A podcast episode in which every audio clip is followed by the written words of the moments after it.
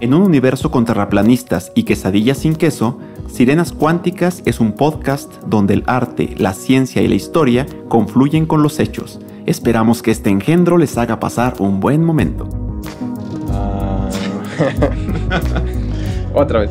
Todo el mundo Sí, saca güey. su podcast, güey. Carrichivo era una cosa chingona. güey. ¿Quién, güey? No, no, yo. No, No, sí, sí, no. sí, no. Hasta los pelitos se achicharran. Víctor es muy difícil de satisfacer. Lo sé por experiencia propia.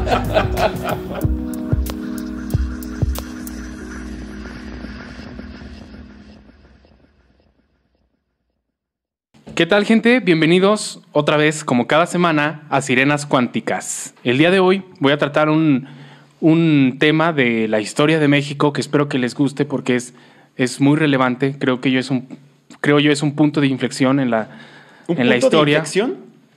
De inflexión, de inflexión, sí. Me pone nervioso, me pone más nervioso. Y eso Y- vestido. Ahora sí no.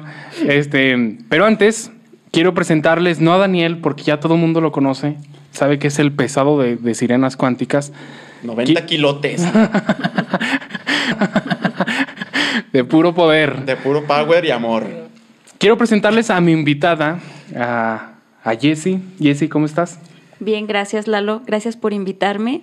Bueno, yo soy Jessica Mendoza, este, me siento muy feliz, emocionada de ser tu invitada especial y pues cuéntanos, cuéntanos acerca de la historia. Bueno, lo, lo que voy a hacer hoy es tratar de convencerte de que la historia puede resultar muy apasionante. Vamos a ver si, si lo logro. Ah, ah, con Daniel hace mucho que me di por, por vencido, no, no logro que le apasione nada de lo que le cuento. Pues es que siempre nos hablas de Alejandro Magno. Ay, Alejandro Magno era visco. Ay, qué, qué sexy era ser visco. Gente, no era visco. Tenía el pito chiquito. Ay, era tan griego. A Eso sí no lo sé. Bueno, les quiero hablar de la Revolución Mexicana. Quiero ver si, si sirvió de algo la revolución o solamente fue un cambio de tiranía, ¿no? Yo creo que sí sirvió para tener kermeses, güey. Le encantó el chiste a producción. Bueno, a ver, vamos, vamos empezando por el, por el principio, ¿no? Que la, la Revolución Mexicana inició como un movimiento político. En 1910, Francisco y Madero, eh, Francisco y Madero se rebela contra, contra don Porfirio Díaz, que ya llevaba en el poder más de 30 años. ¿Y quién es este, este don Porfirio Díaz? Pues es uno de los villanos de la historia, ¿no? Recuerdan, en capítulos pasados les he dicho, los mexicanos tendemos a ver a los personajes históricos como, como héroes o villanos, cuando en realidad solamente fueron hombres de carne y hueso que tuvieron sus defectos, tuvieron sus virtudes y cometieron errores y aciertos como todo el mundo. Porfirio Díaz es uno de los grandes villanos de la historia. ¿Por qué? Porque la revolución que triunfó, que es la que nos dio el PRI y nos dio la CEP, fue la que lo derrocó en primer lugar, ¿no? O por lo menos se decían herederos de esa revolución, ¿no? Esa es, la herencia de, de la revolución, una dictadura de 70 años y un sistema educativo muy deficiente. que no enseña a los niños a apasionarse por, por la historia. Nosotros somos, somos seres que, que disfrutan las historias. No conozco a alguien que no disfrute una buena historia. Desde un chisme, desde una eh, narración mitológica, un cuento. Nosotros somos seres que disfrutamos la historia y no obstante, la educación en México ha logrado hacer que, cada vez que le preguntas a la gente por la historia, la gente diga, no, pues es que no me gustaba mucho en la escuela, ¿no? Vamos a ver si, si, si logro hacer que, que se apasionen por, por este periodo de la historia. Bueno, don Porfirio Díaz, además de ser el- un dictador, el dictador más, más famoso en la historia de México, pero no el único, don Porfirio Díaz, digo, participó en la batalla del 5 de mayo. ¿Recuerdan la batalla del, del 5 de mayo? No, yo todavía no nacía. A pesar de los chistes que haces de mi edad. Co- Con esta deuda que teníamos en el extranjero, es pues básicamente lo que recuerdo más. Ajá, sí, sí, sí. Y este, bueno, descon- desconvénceme de que había héroes y villanos. La, la- la cosa es que México nació de manera violenta y vivió su primera, sus primeras décadas de manera muy violenta, ¿no? O sea, apenas teníamos un año como imperio mexicano cuando hay el plan de Casamata derriba a Iturbide. Y luego las guerras contra la guerra de los pasteles contra Francia, luego las guerras de reforma, la guerra contra Estados Unidos que nos quitó más de la mitad del territorio. Y todo ese siglo son solamente guerras, ¿no? Y son solamente tiranías. Pasamos de Santana, que fue elegido presidente de México 11 veces, a, a Benito Juárez, que solo la muerte pudo arrancarle la, la silla presidencial, ¿no? Ni siquiera don Porfirio Díaz pudo quitarle la presidencia a, Benito Juárez, como lo veremos más adelante. ¿Cuánto tiempo duró como presidente? 17 años. O sea, ¿eso también fue una dictadura? Eso es una dictadura y no lo recordamos como tal, ¿no? A pesar de que la constitución que él defendía, que era la de 1857, él eh, la tuvo que, le pasó por encima a la constitución para poder eh, permanecer en el poder tanto tiempo, ¿no? Y no lo, no lo recordamos como un, como un tirano. Eh, me viene a la mente aquella frase, eh, los que viven lo suficiente lo hacen hasta pa- para convertirse en villanos, ¿no? Y don Porfirio va a ser un hombre que va a vivir hasta sus 80 años, ¿no? Era un hombre muy fuerte, un, un militar que hacía ejercicio todos los días, ¿no? Muy, muy guapo el tipo, muy guapo. Esa es la parte importante. Eso es lo importante, por eso es apasionante la historia. Les digo, él es un héroe de la batalla del 5 de mayo. En la batalla del 5 de mayo le ganamos al ejército más poderoso del mundo, Francia. a Francia, al ejército francés, que había heredado las tácticas de Napoleón Bonaparte, que venía a conquistar México eh, heredando la estrategia y, y la administración de Napoleón Bonaparte. Y aún así, eh, hay, que, hay, que, hay que aclarar que los franceses estaban tan confiados en su, en su superioridad que atacaron una posición imposible de tomar eh, si no es con cierta estrategia, ¿no? Usaron la fuerza bruta y no les funcionó. Los mexicanos somos expertos en fuerza bruta. Eh, el general Zaragoza le encargó a Porfirio Díaz atacar al ejército francés desde un flanco, ¿no? Y después le mandó un mensaje, ya cuando vio que el ejército francés se retiraba, le mandó un mensaje diciéndole, oiga, pues ya, ya estuvo, general Porfirio, en ese tiempo todavía no era don Porfirio. Que por cierto, hay pocos personajes en la historia que tienen este, este, este título, ¿no? Este título eh, informal. ¿no? ¿De don? Don. Don Benito Juárez, don Porfirio Díaz, Don Eduardo. don, don Eduardo, por supuesto, en física. ¿A qué se debe? ¿A qué se debe? Son, son personajes que la historia respeta mucho, ¿no? Para bien o para mal. Don Porfirio Díaz, Espérate, ¿la historia o sus contemporáneos? Porque le decían así en su momento o se le adjudicó el don después. no, no, en su momento es. En su momento a don Porfirio sí le decían. ¿Sí le decían don Porfirio? Díaz. Pero me imagino que, que con Benito Juárez, que tenía esta pinta de liberal, pues era señor presidente, ¿no? Ujú. Este, Zaragoza le dice, pues vaya a perseguirlos. Y después manda, manda decirle, ya, ya es suficiente, don Porfirio, ya necesitamos mm, no seguir tanto al enemigo, necesitamos volver a plantar la posición, a volver a proteger la posición. Y Porfirio no hizo caso. Y fue y anduvo masacrando a los, a los pobres france- franceses. Sacre bleu, sacre bleu. No quiero saber qué gritaban los mexicanos. Eh, la cosa es que esa batalla la ganamos. El pobre de, de- de Zaragoza no disfruta mucho de la victoria porque tiempo después muere. Zaragoza no disfruta. Zaragoza no lo gozó. Eh, y un año después, el ejército francés regresa y ahora sí, ya no atacan una posición así. Eh, consiguen derrotar a los mexicanos. Esta vez el asedio se dio en Puebla y Puebla fue defendida por un zacatecano, don Jesús González Ortega, al que se le conoce por el caballito, ¿no? Se, le, conoce más a su caballito que, al, que a don Jesús González Ortega. Bueno, la cosa es que un año después los franceses llegan, ganan y nos van a imponer un emperador, ¿no? Bueno, imponer entre comillas, porque realmente la mayoría del pueblo mexicano estaba en ese tiempo a favor de los, de los conservadores. Los conservadores eran los que defendían la religión y Benito Juárez era el que pues la estaba atacando con las leyes de reforma, ¿no?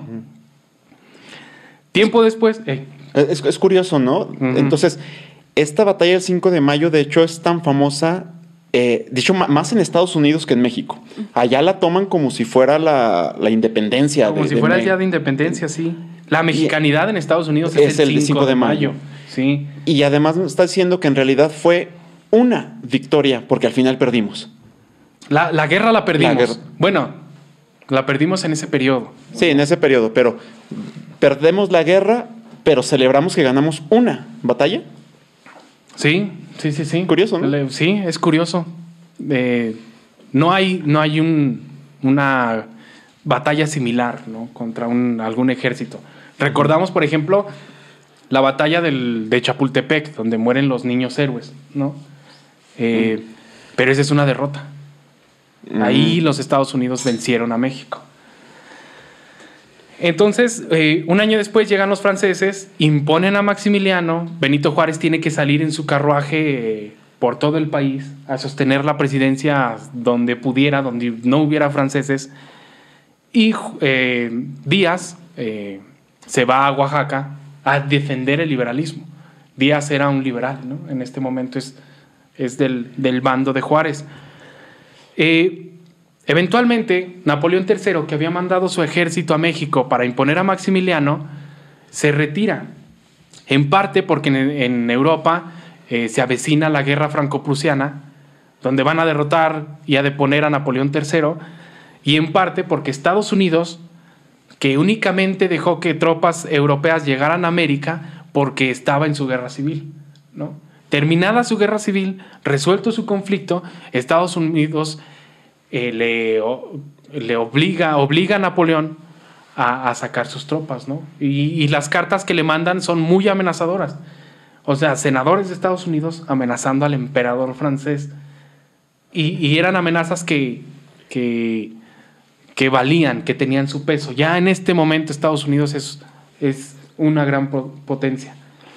La cosa es que las tropas francesas salen de México, eventualmente en Querétaro van a derrotar a, a Miramón, que era el general de... ¿De, de qué te, de- te- te quieres reír? verdad? no, ya me he reído mucho de Miramón. De, de Maximiliano. Lo Pero yo te elijo. Ese chiste también está quemado. Tú los recordaste. Síguele. Y eh, eh, capturan a, a Maximiliano y todos sabemos lo que pasó, ¿no? Lo, lo van a fusilar en el Cerro de las Campanas. Hay una, una pintura de Manet donde aparece eh, los tres, Mejía, Miramón y Maximiliano, a punto de ser fusilados, ¿no? De hecho, ya están disparando. No sé si han visto la pintura. Eh, no, me imagino que no. Bueno, de todos Sí, modos la vamos a poner aquí. Este, en esa pintura aparece el joven Porfirio Díaz, a pesar de que Porfirio Díaz no estaba en Querétaro. Porfirio Díaz tomó la capital, eh, la Ciudad de México, y se la va a entregar a, Porfi- a, a Benito Juárez, ¿no? La cosa es que ya era tan famoso don Porfirio Díaz que en Europa el prototipo de soldado mexicano era don Porfirio Díaz.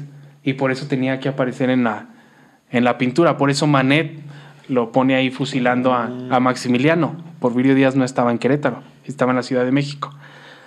La cosa es que el, el Porfirio Díaz le entrega la Ciudad de México a Benito Juárez y Juárez, viendo que eh, Díaz ya tiene peso, ya es popular no solamente en el país, sino en Europa, pues le hace un desaire, ¿no? Y no, no, lo, no lo trata con la, la decencia y el honor que, que un, un evento así, algo así merece. Y trata de sacarlo de, de la carrera política. Don Porfirio Díaz ya se perfilaba para... Ya es una amenaza Ya es política. una amenaza política para Benito Juárez. Eh, ya se está pensando en quién es el siguiente en ocupar la silla presidencial, ¿no? Benito Juárez ya había cumplido, había permanecido en el poder incluso de manera extratemporal porque había una crisis, ¿no? Y se pensaba quién sería su sucesor, si Lerdo de Tejada, si, si Porfirio Díaz o si, o si alguien más. Entonces Díaz se distancia de Juárez. Y, y Juárez había sido su protector, su, su ídolo durante mucho tiempo. La cosa llega a tal grado que la tiranía de Benito Juárez se vuelve insoportable. ¿no? Y Porfirio Díaz lanza el plan de la Noria, desconociendo el, el gobierno de, de Benito Juárez y bajo el lema de sufragio efectivo, no reelección. Eso lo decía. Eso lo decía Sí. Porfirio, Porfirio. Díaz, quien se va a reelegir, reelegir muchísimas veces. Y fue la misma frase con la que Francisco y Madero se va a levantar en armas el 20 de noviembre de 1910. Oh. La cosa es que al pobre Díaz le dieron hasta por debajo de los dientes. Este plan de la Noria fracasó. Como les digo, Juárez solo dejó la presidencia cuando ya estaba muerto. Juárez derrota a Porfirio Díaz a pesar de las, de las dotes militares de- del general Díaz. Y eh, cuando muere, cuando por fin muere Díaz después de 17 años en el poder, sube a la presidencia Lerdo de Tejada, quien quería hacer lo mismo, reelegirse. Nadie quiere dejar la silla presidencial, ¿no? Uy, suena como la actualidad en México. Mm. Entonces, Díaz se revela, otra vez se revela contra, contra Lerdo de Tejada. Esta vez es el plan de Tuxtepec y esta vez sí triunfa. Ya no es Benito Juárez, ya es Lerdo de Tejada, quien se decía que era el cerebro detrás de, de Benito Juárez. Eh, aún a pesar de esto, es derrotado, derrotado don, don, don Lerdo de Tejada y sube a la presidencia por primera vez Porfirio Díaz. Va a cumplir un periodo de cuatro años, va a salir y va a poner a su compadre en la, en la, en la silla, a Manuel González, como se hace, como después van a ser los presidentes priistas, ¿no? Que pues al gallo que apoya al presidente, pues es el que va a ser el presidente en las próximas elecciones. El famoso dedazo. Sí, así fue durante 70 años. Después de que su, su compadre sale de la, de, la, de la presidencia, por cierto que hay una anécdota muy curiosa, eh, cierto día fue a visitarlo el general Díaz al presidente Manuel González y Manuel González le, sugirió, le preguntó que qué iba a hacer para, para recuperar la, la presidencia, ¿no? Y el Porfirio Díaz hizo loco, le dijo, no, mire, yo ya soy un particular, soy un hombre dedicado a mi hacienda, a mí no me interesa ya la política. Y Manuel González se, se levantó y empieza a buscar por los cajones, por todos lados, hasta que Díaz se desespera y le dice, pues ¿qué tanto busca, don, don Manuel? Y don Manuel le responde, ay, compadre, pues a un pendejo que se lo crea. o sea, era obvio que Porfirio Díaz iba a regresar al poder. Regresó al poder y ya no la soltó, ya no soltó la silla hasta, hasta la revolución, hasta 1911. ¿No? ¿Cómo fue el porfiriato? Algunos lo ven como una época feliz, ¿no? Es una época de innegable progreso económico, ¿no? Pero también de un ensanchamiento de la desigualdad social. Los que eran ricos eran realmente ricos y los que eran pobres eran paupérrimos, ¿no? Él, él, por ejemplo, fue el que nos dio la red ferroviaria del país. Todavía hoy eh, las vías que puso Villa están en, digo, que puso Díaz, están en, en uso. Apenas le, añadimos unos pocos miles de kilómetros. Él fue el primero que tuvo un superávit en, en, la, en la caja chica del, del país, ¿no? Recuerdan que les comenté la, la ocasión de la vez que hablé de Iturbide. Les dije que tuvieron que ir a la- a la- al Monte de Piedad para pedir las joyas de la, de la corona prestada. No había dinero y México no tuvo dinero más que deuda durante todo este siglo hasta que llega eh, Porfirio Díaz y su genial ministro de Hacienda, José Ives Limantur. ¿no? Eh, ¿Cómo era la política de Díaz? Hay, hay una frase que solía decir él mucho, ¿no? Cuando había un periodista que empezaba a alborotarse, que empezaba a publicar, a criticar, don Porfirio Díaz solía decir, ese pollo quiere maíz. y pues le daba su maíz, ¿no? No, Lo, lo agasajaba, le daba puestos, eh, Ya si eso no funcionaba, pues ahora sí. eh, Le daba del otro maíz. le daba el del cuello. otro maíz. No, hay una. ¿No? Ah.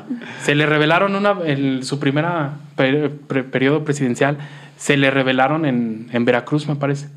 Alguien se levantó en armas contra el gobierno de Porfirio Díaz. Y es muy famoso porque el, mando- el gobernador de Veracruz le pregunta por telegrama a Díaz: Oiga, ¿qué, qué hay que hacer con los prisioneros que ya, ya habían sido derrotados? Y la respuesta de Porfirio Díaz es característica del porfirismo. Él respondió simple y llanamente, mátalos en caliente. ¿no? De ahí viene también, él fue el que fundó la policía rural. ¿no? Los rurales estaban compuestos de gente que antes había estado asaltando los caminos. O te unes a la policía rural y cuidas los caminos, o cuello. Este, y es famosa la, la, la filosofía de estos policías, ¿no? Que decían, pues primero disparo y luego pregunto. Y lo heredamos. Todavía. Eso, eso es lo que toma fecha. después Villa. O sea, lo toma de ellos esta cuestión de primero mátalo y después averiguamos. Sí, sí, sí, sí. Sí, o sea, Villa era, era un bandido. Ahorita vamos a ver que él, él era un bandido que se topó con la revolución y lo reivindicó, ¿no? Don Porfirio Díaz se casó con su propia sobrina, una niña que se llamaba Delfina y que parece, al parecer estaba terriblemente enamorada de, del, del viejo don Porfirio. Después se enviuda y se vuelve ya a los 50 años, enviuda don Porfirio y se casa con 50 Carmelita. años, ella, ¿verdad? Digo, él. Él. El 50 años él. Ella era más, mucho más joven, Sí, supongo. unos, unos 30 años. Él, él enviuda a los 50 años y pues decide que, que no puede estar solo, que el presidente es muy guapo como para estar solo. Entonces se consigue otra primera dama de 17 años, teniendo míralo. él 50 años. Era un hombre muy, muy fogoso. De hecho, también tenía sus amantes. ¿no? Ah, además. Además. Y solía cortejarlas de una manera muy, muy, muy curiosa. Una de ellas fue, Chiquitita, mira lo que te pierdes. una de ellas fue doña Juana Mata, una oaxaqueña, ¿no? Se cuenta que era tanto su amor por ella que hizo que el, el tren pasara por, por, por su casa, enfrente de su casa. ah, sí. Sí. Ya hay gente que cree que, que Díaz escapaba de vez en cuando y sin que se parara el tren, solo aminorara la velocidad, saltaba el presidente y se metía a la casa de, de doña Juana Mata. ¿No? O sea, él inauguró la bestia de eso de saltar y agarrarte. Sí, no, no, es que eso lo, lo inventamos nosotros. Y se sigue haciendo, ¿no? Porque así es como se hizo la. ¿Cómo se llama? La carretera esta que va de la Ciudad de México a Acapulco. Fue por un capricho de un. Creo que fue un gobernador, ¿no? Para dárselo a la. A la no esposa o algo así. Y esa. también hay, hay un caso en el de Aguascalientes, que la carretera que se hace de. Bueno, una de las carreteras, porque actualmente hay tres comunicaciones de Zacatecas a Aguascalientes, pero una de ellas la manda a poner porque se lo pide a la que estaba cortejando a cambio de un beso. Y que dicen es la Ah. carretera de, de un beso. La carretera. Yo creo que fue más de un beso, pero. O quién sabe dónde fue el beso. No, pues es que hay que tener decoro, ¿no? Sí. Estamos sí. en la, en la época del porfiriato. Eh, Lo curioso es que, eh, les decía ahorita, hubo mucho progreso económico en el país y hay historiadores que dicen, igual que en todo el mundo. O sea, fue la revolución industrial. Todo mundo vio un progreso. Revisamos la historia de Brasil, revisamos la historia de los demás países lat- latinoamericanos y hay un progreso muy semejante. Entonces, ¿realmente podemos achacárselo a Díaz? No sé, historiadores que sí son historiadores, pues podrán, podrán decirlo.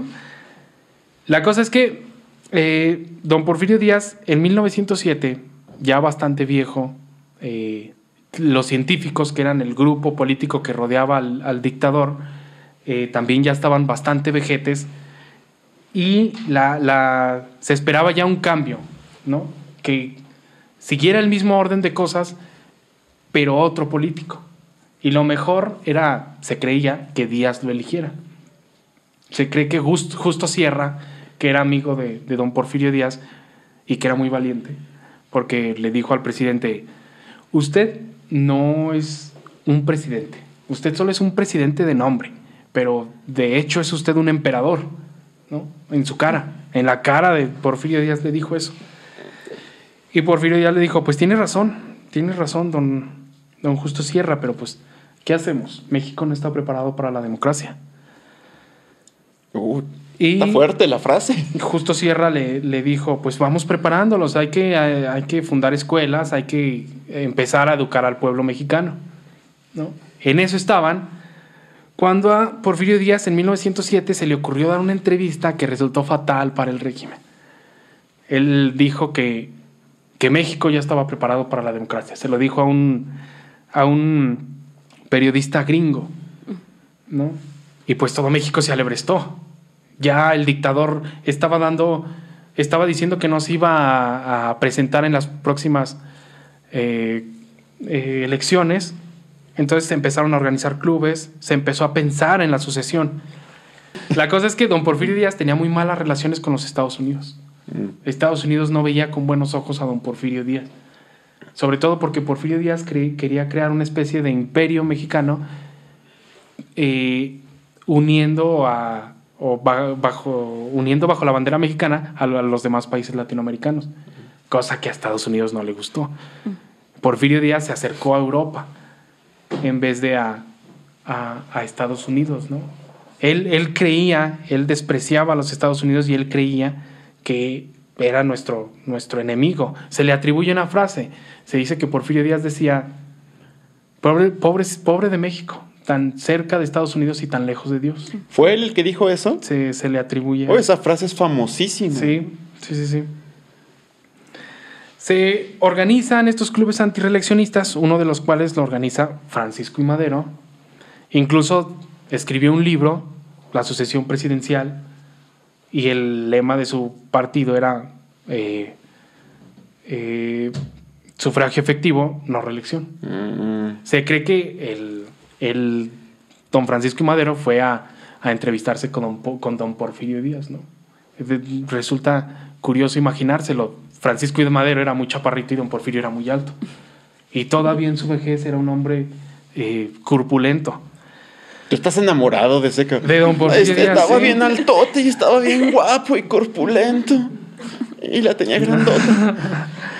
Eh, le regaló su libro de la sucesión presidencial. Incluso le propuso que, aunque Porfirio Díaz no dejara el poder, sí preparara la vicepresidencia para que el vicepresidente lo heredara. Don Francisco y Madero no quería cambiar el orden de cosas. Cuando llega a la, a la presidencia en 1911, no cambia nada. Sigue siendo el mismo régimen porfirista. Y ese régimen porfirista que ve la comparación entre don Porfirio y don Francisco Madero, don Francisco y Madero va a ser el que lo va a, asesinar finalmente. Bueno, la revolución empieza el 20 de noviembre de 1910, casi nadie se levantó en armas, pero así empezó. Eh, se cree que por aquella época don Porfirio Díaz sufría un terrible dolor de muelas y aparte pues ya estaba bastante viejo y no, no dio mucha batalla. Toman Ciudad Juárez y don Porfirio Díaz dice, pues ya, yo ya me voy. Ahí nos vemos. Y se fue en, su, en un barco hacia, hacia Francia y dijo aquello de, eh, Francisco y Madero ha liberado un tigre. Pues a ver quién puede amarrarlo. Y resultó ser cierto, porque la guerra no se terminó hasta mucho tiempo después. Acaba la el periodo revolucionario en 1920, A ver, espérame. ¿Cuándo se va él que agarra el barco y se va? ¿En en qué año? 1911. ¿Ahí luego, luego? Luego, luego. ¿Y luego por qué duró tanto el conflicto? Eh, esa, es, esa es una gran pregunta. Acaba, acaba. Don Porfirio Díaz se rinde, abdica y se va a Francia. Y este, Francisco y Madero convoca elecciones, es elegido presidente. Emiliano Zapata, que se había levantado en armas en Morelos, desconoce también a Francisco y Madero como había desconocido a, a, a don Porfirio Díaz. Y pues la cosa ya, ya no se calmó. O sea, don Porfirio Díaz tuvo razón. El tigre se soltó y ya no había quien pudiera amarrarlo de nuevo. Y menos don Francisco y Madero. O sea, que tenía razón en México. No estaba preparado para la democracia. Yo me pregunto si toda, si, si, de Si- si ya hoy- estamos si preparados, ya está ¿verdad? preparado. Miguel dice que no. O sea, Miguel no. Vota que no. Eh, Entonces, eh, eh, llega a la presidencia Francisco y Madero, trata de negociar con Zapata, Zapata no negocia, Zapata quiere que se le cumpla lo que, lo que él está pidiendo y lanza el plan de Ayala. Acusa de traidor a don Francisco y Madero y sigue, en abierta rebelión en, en Morelos. Eh, la cosa se va al diablo en 1913, en febrero de 1913, cuando el antiguo aparato porfirista apresa al presidente y al vicepresidente y los asesinan cobardemente. Sube al poder eh, el, uno de los villanos de la historia, que a lo mejor este sí debería ser villano porque me cae muy gordo, que es Victoriano Huerta, ¿no? Victoriano Huerta va a ser el que en la decena trágica va a acabar con la vida de, de Francisco y Madero y del vicepresidente Pino Suárez. La, la- la elección de Francisco y Madero fue quizá la única democrática que ha tenido el país, eh, por lo menos hasta hace un tiempo. ¿no? no voy a decir cuánto, pero hasta hace un tiempo. Resulta que después de que don este Victoriano Huerta llega al poder, tan solo un mes después, en marzo de 1913, en Coahuila se levanta en armas con el plan de Guadalupe don Venustiano Carranza. ¿no? Y hay gente que sospecha de esto, porque ¿cómo? Porque se organizó en un mes para levantarse en armas. Hay quien acusa a don Venustiano Carranza de haberse estado preparando para rebelarse con Francisco, contra Francisco y Madero, ¿no? Ah, ok. O sí. sea, a Solamente porque se lo matan primero, se Sí. revela contra el otro. Sí. Oye, Sí, sí, sí, sí. tiene lógica. Recordar que Venustiano Carranza era porfirista, era un senador porfirista. Le Mm. pidió a don Porfirio Díaz la, la gobernatura de, de Coahuila. Pero le dijeron a don Porfirio, no, no, este, este, este don Carranza es muy acomodaticio, no es tan confiable.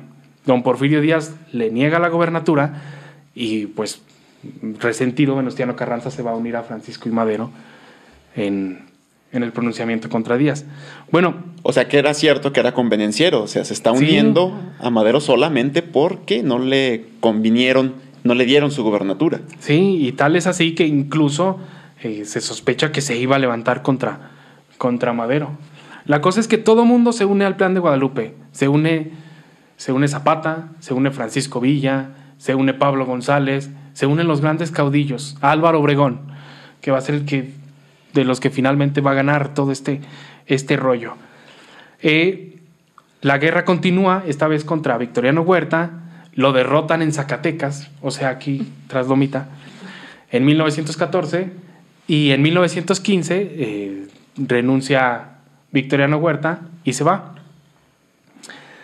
¿Y qué pasa después? Pues que hay tres grandes caudillos, Zapata, Villa y Carranza, y ninguno de los tres se pone de acuerdo, ¿no?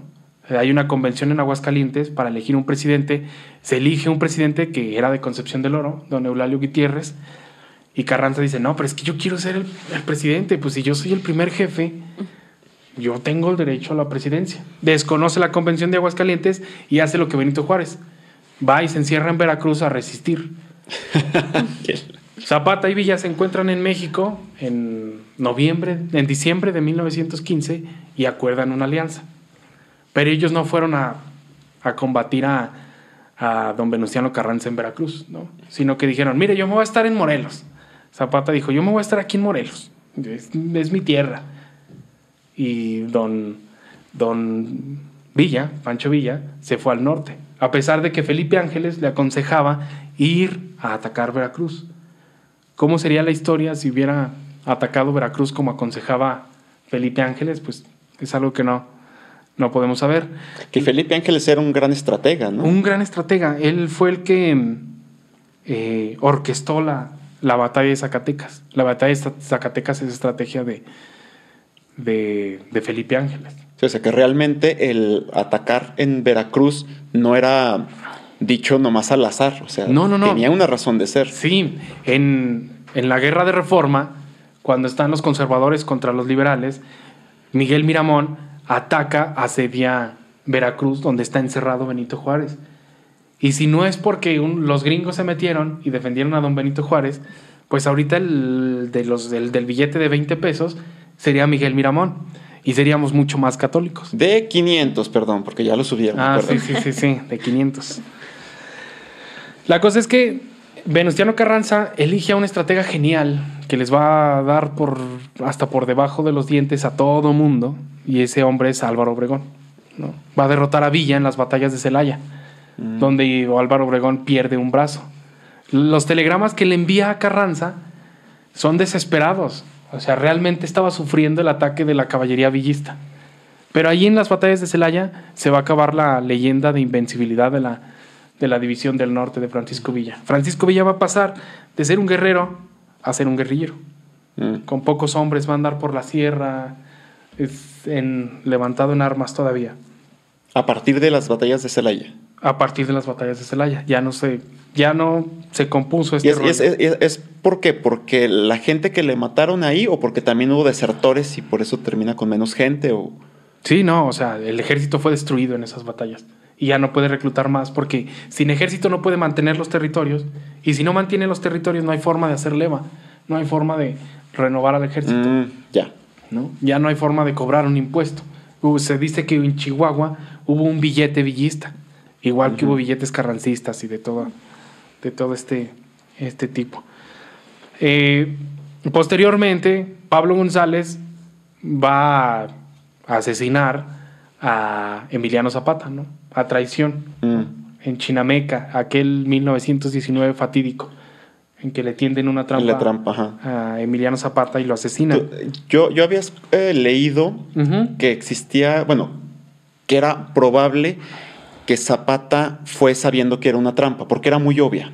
Ajá. Que estaba muy evidente que iba a ser una trampa y que aún así eh, Zapata fue y va pues, pues solo, ¿no? O sea, no lleva a su, a su contingente para defenderlo y que la razón en el libro que yo leí, que lo que suponen es que va así porque ya sabe él que muriendo va a ser un ícono, va a ser un mártir y que va a hacer que la, esta revolución perdure más allá de él. ¿Crees que sea posible, que sea eh, congruente con sus ideales, llegar al grado de sacrificarse para ser un ícono? ¿O simplemente se apendejó? No, no lo veo imposible. En 1917, Venustiano Carranza y el Congreso Constitucional, bueno, más bien el Congreso Constitucional, creó la constitución que hoy nos rige. Y en esa constitución, muchos de los ideales zapatistas se le colaron por entre las narices a don Venustiano Carranza. ¿no? Ya estaba en la constitución algo del proyecto zapatista. Eh, Zapata era un hombre muy bragado, ¿no? Era un hombre muy, muy valiente. Mm. Entonces, no me parece descabellado. No me parece descabellado que, que haya, se haya inmolado por una causa. La historia está llena de, de mártires, de, de gente que se sacrifica voluntariamente por, por una causa. La cuestión es que al final va a ganar don Venustiano Carranza, gracias a su genial militar Álvaro Obregón.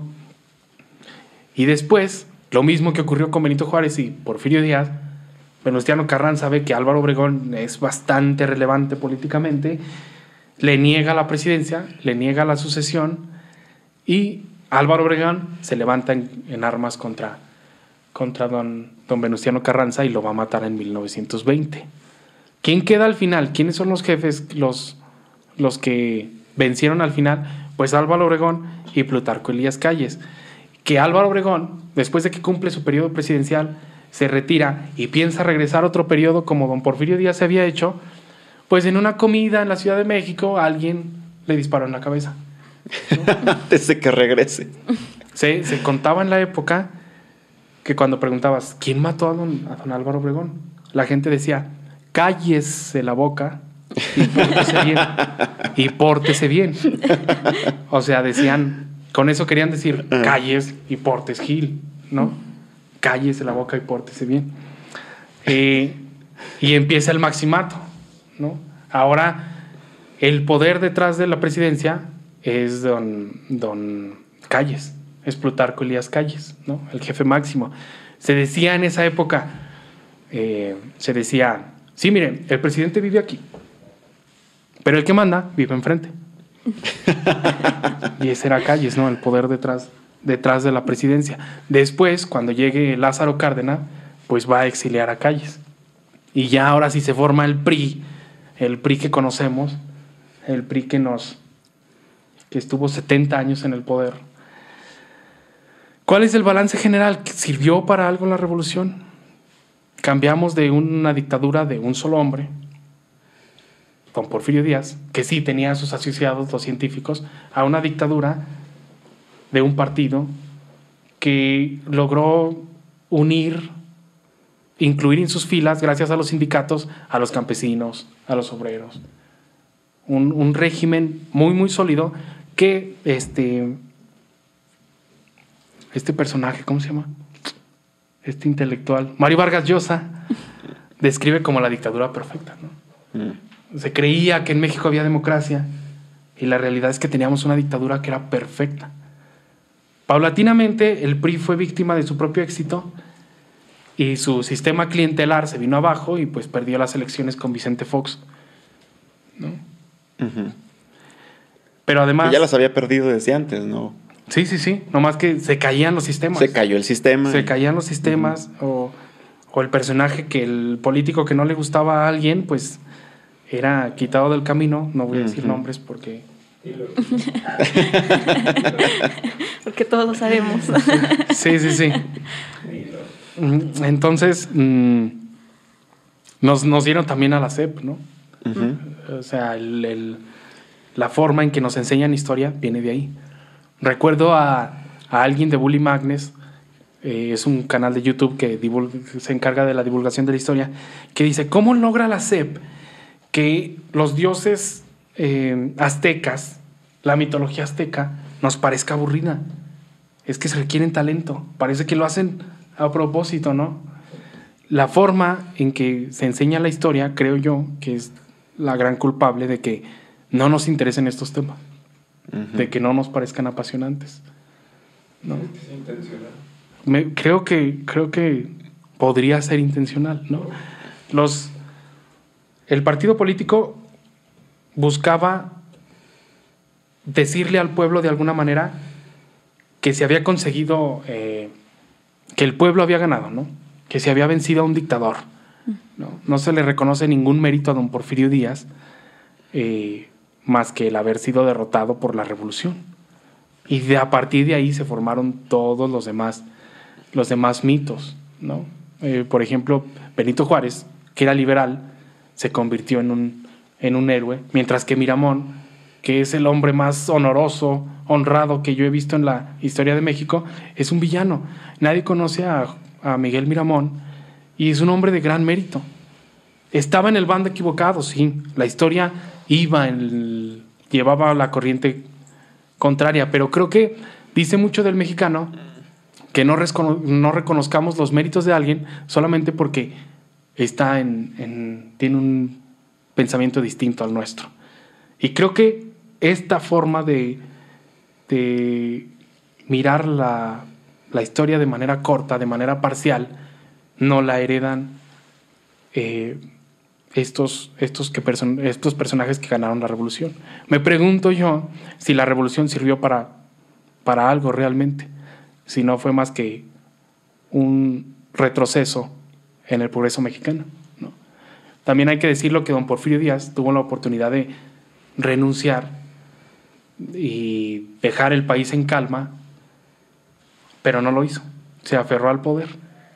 Hay, quienes dicen que, eh, muy abnegadamente él dijo, bueno, pues, dejo la presidencia, ya no quiero que se derrame sangre, me voy en 1911, apenas inició la revolución, pero ya me voy.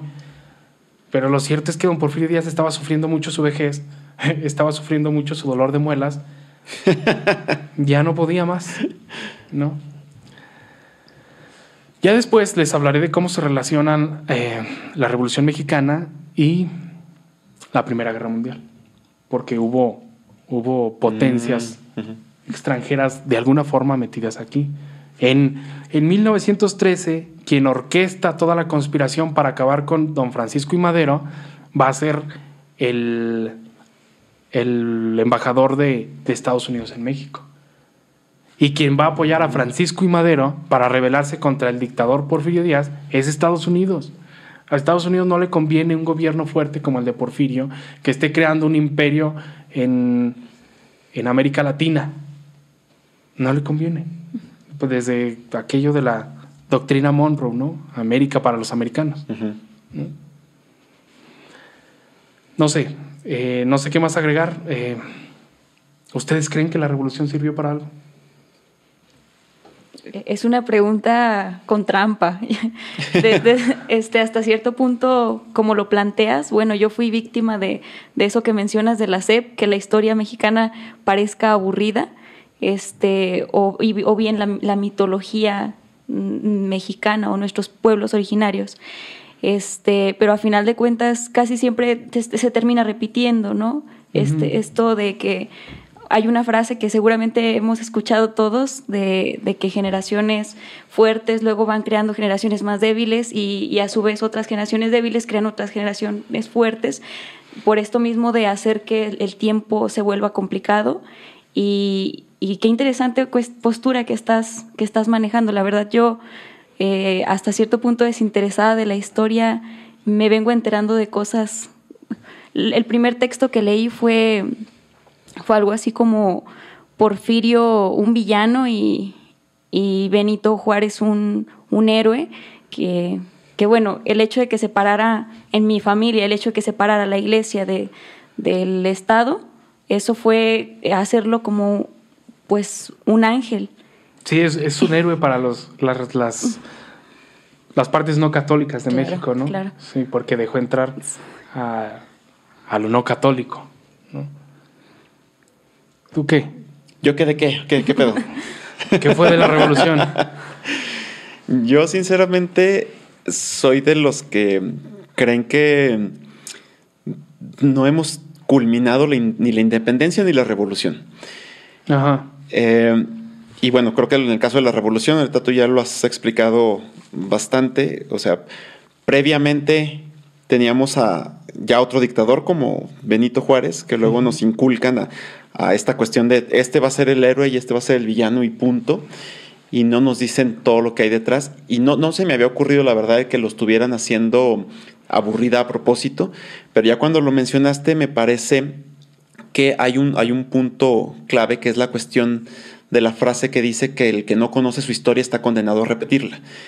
Y a los altos mandos del poder les conviene que nosotros sigamos repitiendo una y otra vez nuestra historia, que es una historia de, del pueblo jodido y, el, y los de arriba se siguen peleando el poder una y otra vez. Entonces creo que por ese lado conviene un pueblo que no esté educado y que no conozca todo lo que ha pasado.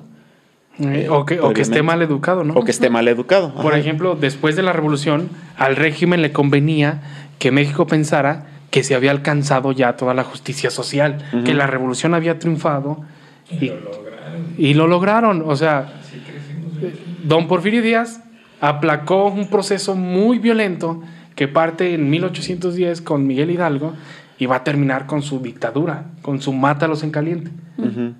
Y después eh, se ve interrumpida brevemente esta paz hasta que llegan estos gobiernos por revolucionarios y, y ya no hay más. O sea, en 1968 vemos cómo, cómo se, se- cómo fue la represión, ¿no? Al grado de matar estudiantes a, a unos, a un mes de los Juegos Olímpicos, ¿no? Pareciera que el régimen en ese momento ya estaba perdiendo, perdiendo su, su control sobre, sobre las masas. Si me permite, yo quiero agregar nada más una anécdota que no mencionaste. ¿Cuál? Cuando dijiste que Benito Juárez andaba deambulando por el país, Ajá. yendo, estuvo una noche en Fresnillo. Ah, ah. Extrañamente, lo que los historiadores no logran noche. entender es porque al día siguiente salió corriendo. Sí, no, no, no. Miren, mejor me entrego a los franceses.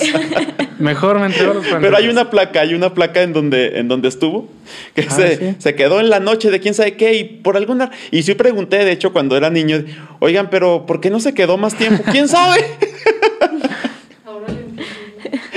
y ahora, este, sí, yo creo que fue, es demasiada belleza. No, seguramente le iban siguiendo los pasos los franceses. Lo, lo llevaron hasta la frontera. ¿no? Sí, y en Fresnillo hay mucho francés. Nos disimulamos, nos disimulamos. Sí te creo, ¿eh? Sí. Entonces, eh, eso fue, eso fue la, el- la Revolución Mexicana. Ya ustedes ahí en casa Eh, nos dirán qué opinan, qué piensan, si, si sirvió para algo, si, si solamente nos dio una, una dictadura perfecta, si acabó por darnos una educación que nos había prometido don Justo Sierra, pero pues no, nos la entregó el PRI y de muy mala manera, ¿no? Y ya acabé. Y como ya me cansé, pues ya, ya quiero irme. Entonces, despídanse de la gente, por favor. Hasta la próxima. Ya después hablaremos otra vez con Jesse, porque va a venir a, a exponernos un tema. A ¿no? exponerles un tema. Ojalá que no los aburra. Un Porque temón. to- Un todos temón. los demás temas siempre son interesantes. Muy interesantes. Gracias. Muy bien, gente. Nos vemos luego y recuerden, no lean libros de la cepa. no estudien. Muy bien. Al menos no de la sed.